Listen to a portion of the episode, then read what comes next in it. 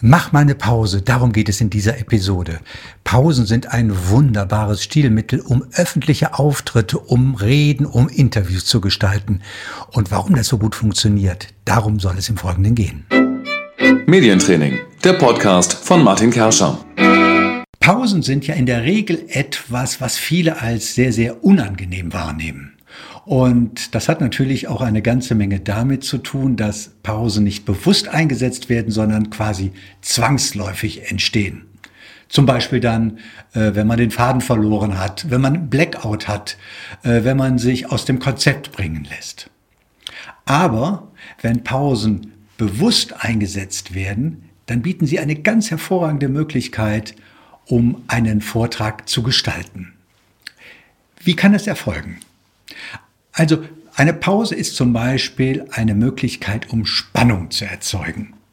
Ja, es macht einen Unterschied, um mal ein Beispiel zu nennen, wenn ich sage, eins ist für uns im nächsten Jahr besonders wichtig, wir müssen da irgendwie besser werden. Oder, das wäre die Alternative mit Pause, eines ist für uns im nächsten Jahr besonders wichtig, wir müssen besser werden. Ja, was entsteht, ist dann in dem Augenblick, wo Sie sagen, eines ist für uns im nächsten Jahr besonders wichtig, dass dann alle darauf warten und sagen, ja, was wird es denn sein? Was kommt denn jetzt?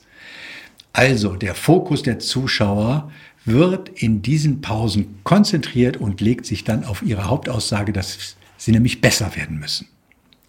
Also Pausen können Spannung erzeugen.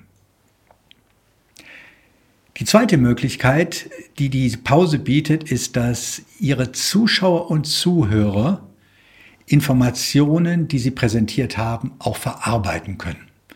Heutzutage sind Reden, Vorträge immer wirklich ein Maschinengewehr Feuer voller Information. Es ist für einen normalen, durchschnittlichen Zuhörer dann kaum möglich, wirklich alle Informationen aufzunehmen und sie zu verarbeiten. Bei einer Pause ist das anders. Da geben Sie ja die Gelegenheit dazu, das, was gerade gehört, wurde auch wirklich zu verarbeiten. Also, neben Spannung erzeugen kann eine Pause auch den Zuschauern und Zuhörern die Möglichkeit bieten, Informationen zu verarbeiten. Der dritte Grund, warum ich Ihnen Pausen empfehle, ist, Sie können in einer Pause Kontakt mit dem Publikum aufnehmen. Und zwar erstmal visuell. Da gibt es ein ganz wunderschönes Beispiel. Ein, einen, ein Film, den ich in vielen Medientrainings zeige, ähm, zeigt die Präsentation aus dem Jahre 2007, als Steve Jobs das erste iPhone vorgestellt hat. Als Steve Jobs auf die Bühne ging, hat er sich acht Sekunden lang Zeit gelassen, bevor er angefangen hat zu reden. Acht Sekunden klingt nicht viel, aber nehmen Sie sich mal acht Sekunden Zeit auf einer Bühne, um nicht zu reden. Das ist eine halbe Ewigkeit. Da stirbt man den Heldentod. Aber Steve Jobs ist auf die Bühne gegangen, sehr langsam, bis er an dem Punkt war, der für ihn der optimale und der richtige war. Dort blieb er stehen und dann hat er angefangen zu reden. Also ein Musterbeispiel dafür, dass das Publikum erstmal Kontakt mit ihm aufnehmen konnte, beziehungsweise er mit dem Publikum. Steve Jobs hat das interessanterweise im Jahre 2007 nicht visuell getan. Er war so etwas in sich gekehrt, hat eher auf den Boden geguckt. Aber trotzdem, es war eine ganz hervorragende Möglichkeit, wie Publikum und Präsentator zueinander gefunden haben. Also, Bewusst gesetzte Pausen können Spannung erzeugen.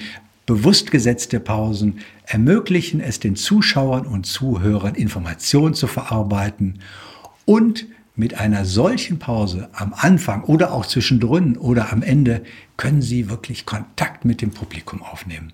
Das sollten Sie mal probieren. Das funktioniert. Das war Medientraining, der Podcast von Martin Kerscher. Mehr Informationen und Kontakt auf silver-mediaconsulting.com.